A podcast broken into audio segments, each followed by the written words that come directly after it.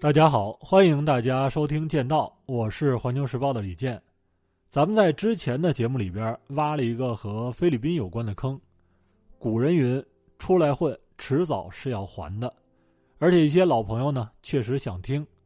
那么咱们就从今天开始开一个菲律宾的专题。如果让我给菲律宾找一个关键词的话，我觉得应该是浮萍，一群飘在太平洋上的浮萍。为什么这么说呢？大家打开地图看一下，它的北边是台湾，南边呢是马来西亚和印尼，西边隔着南海遥望越南，东边是浩瀚的太平洋，是东北亚向东南亚过渡的中间地带，也是第一岛链的中心。在这个地方，如果驻扎一哨人马的话，可以辐射整个远东。所以呢。麦克阿瑟当年担任美国远东军总司令的时候，就坐镇菲律宾。而对于老麦来说，菲律宾在二战之前是他的人生福地，在二战中呢，既有耻辱，也有光荣。这个咱们一会儿再讲。咱们做了这么多期的节目，我不知道大家有没有一种感觉，就是地理位置重要，对于一个国家来讲未必是件好事儿。你比如说波兰。它就夹在德国和俄国之间，历史上几次被灭国，它就有一个外号，叫“欧洲大国的擦脚布”，就是谁从他这儿踩过去，都得拿它擦擦脚。咱们有一个成语叫“怀璧其罪”，就是说你怀里揣着一块好玉，被别人看见了，那么有的人呢，可能过来拍拍你的肩膀说：“小伙子，运气不错呀。”有的人可能上来就给你一个大嘴巴，然后把你踢翻在地，再踩上一只脚，对围观的路人大喊：“各位老少爷们儿，快帮我报警！可算把这小子给逮着了。”那么菲律宾呢，就是这种情况。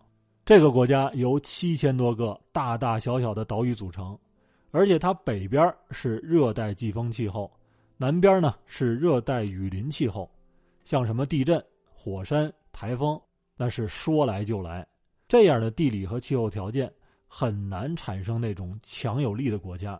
大家想一下，世界上那些彪悍的民族都是怎么来的？都是打出来的。为什么要打呢？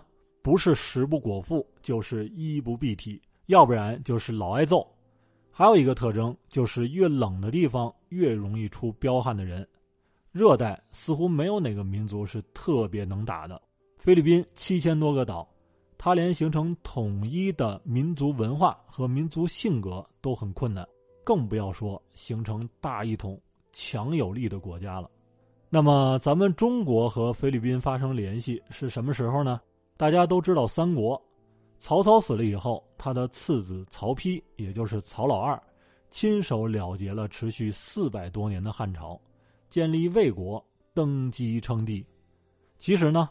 曹操没想把位子传给老二，曹家老大是曹昂，后来老大死了，那么曹操最喜欢的人是谁呢？就是大家特别熟悉的曹冲，那位因为称大象而名垂千古的人。结果天妒英才，曹冲十三岁的时候就夭折了，估计都没有活过他称的那头大象，因为大象能活六七十岁。结果还剩下两个候选人。一个呢是曹丕，另外一个就是曹植。曹植是中国历史上的大文学家。清初的名臣王士祯就说：“汉魏以来，中国两千多年的诗人里边，能称得上仙的只有三个人，那就是曹植、李白和苏东坡。因为有才，曹操也特别喜欢这个儿子，几次都想把大位传给他，结果呢，又老觉得。”我这个儿子是不是文人气太重？后来在两大集团的斗争里边，曹丕胜出。上位以后呢，曹丕老是不放心，于是就挨个的收拾他这几个兄弟，到曹植这儿找了一个借口把他给抓了。但是要杀之际，他们俩共同的妈卞夫人冲了出来，她扑在曹植的身上放声大哭，而且还转过头对着曹丕怒吼：“你已经杀了我一个儿子！”如果还要杀这个，那你先杀了老娘我吧。结果曹丕就发愁了，一个老臣说：“不如在几步之内让曹植来作诗，诗成则不杀，诗不成则杀。”后来就达成了协议，以七步为限。结果那首经典就诞生了：“煮豆燃豆萁，豆在釜中泣。本是同根生，相煎何太急。”这首诗呢，本来是六句，传到后来变成了四句。而且有人说，他并不是曹植所作，也不是因为兄弟反目。那么这些东西咱们就不管了。再回到正题，曹丕别看不受曹操待见，但是能力很强。正所谓提刀能战，提笔能写，还很会治国。他有一个夙愿，那就是让天下变成同一个世界，同一个梦想。于是他率军亲征东吴。结果打了几次都没打下来，后来他在四十岁的时候病死了。这一年呢是公元二百二十六年，也许是因为太高兴了，东吴的孙权派人前往东南亚进行公费旅游，他的使臣就到过现在的菲律宾境内的几个地方。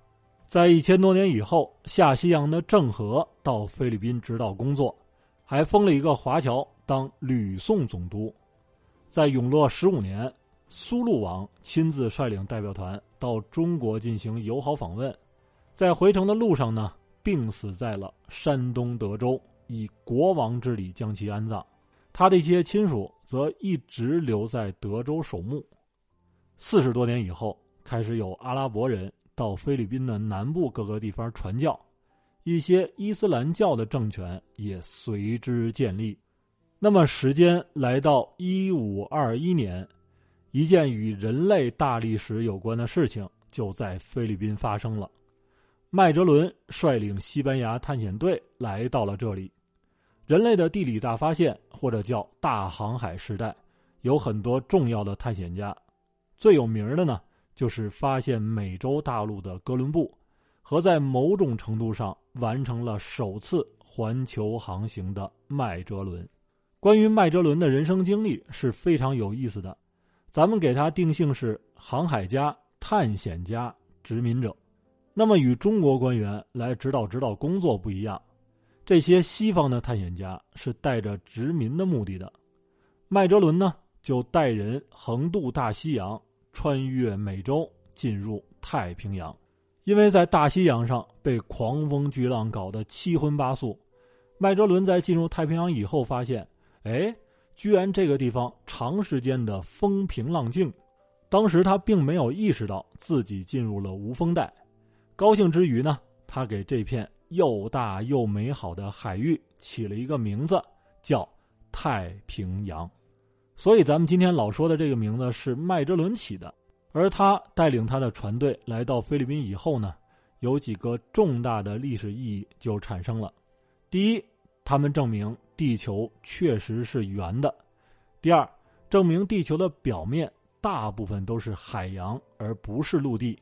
这些海洋是相通的，西方船队可以到达世界上的很多地方。大家注意，这一点是非常重要的。第三，随着新航线的开辟，一个新的时代开启了。在这个时代，东西方的贸易、文化的交流空前繁荣。殖民主义盛行，欧洲国家开疆拓土，全球呢出现了物种大交换，而这些都为西方在整体上的崛起奠定了基础。那么，咱们说这些重要的历史意义为什么跟菲律宾有关呢？因为麦哲伦死在了这里，死亡的原因是人家岛主内讧，他带着六十多人跑过去镇压，他这边呢。又是开炮，又是放箭，岛上的好汉们则用什么石块、标枪、弓箭和大斧子往他们身上招呼。就这样，躲过了大风大浪，躲过了船员叛变，躲过了寒冷与饥饿的麦哲伦，先是被标枪刺中，后来呢，又被砍死在这个毫无名气的小岛上。他死之后，剩下的船员继续往回开。最终完成了人类历史上首次环球航行。在麦哲伦死后的四十多年，也就是一五六五年，西班牙的殖民者入侵菲律宾，先是攻占了宿务岛，后来呢又攻占了吕宋，建立了马尼拉城。大家知道为什么菲律宾叫这个名字吗？因为西班牙人来了以后说：“给你们这儿起个名儿吧。”就用我们西班牙国王费利佩二世的名字，根据西班牙语的发音，这个地方就叫菲律宾了。而这位费利佩二世呢，也非常的了得，他的 KPI 也就是关键业绩指标主要有两个，一个是带领西班牙称霸欧洲，标志就是西班牙和威尼斯还有教皇国联手组建的天主教舰队。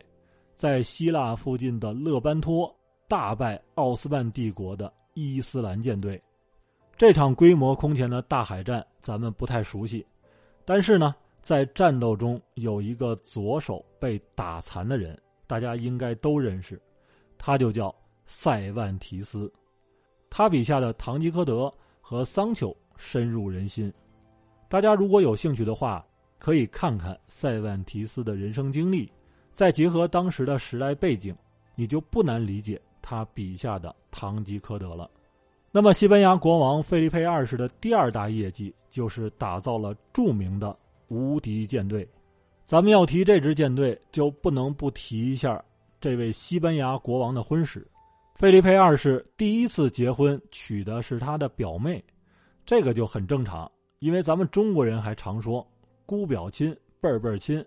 打断骨头还连着筋，第二次结婚呢就有点惊世骇俗了，娶的是他的大姑妈英格兰女王玛丽一世。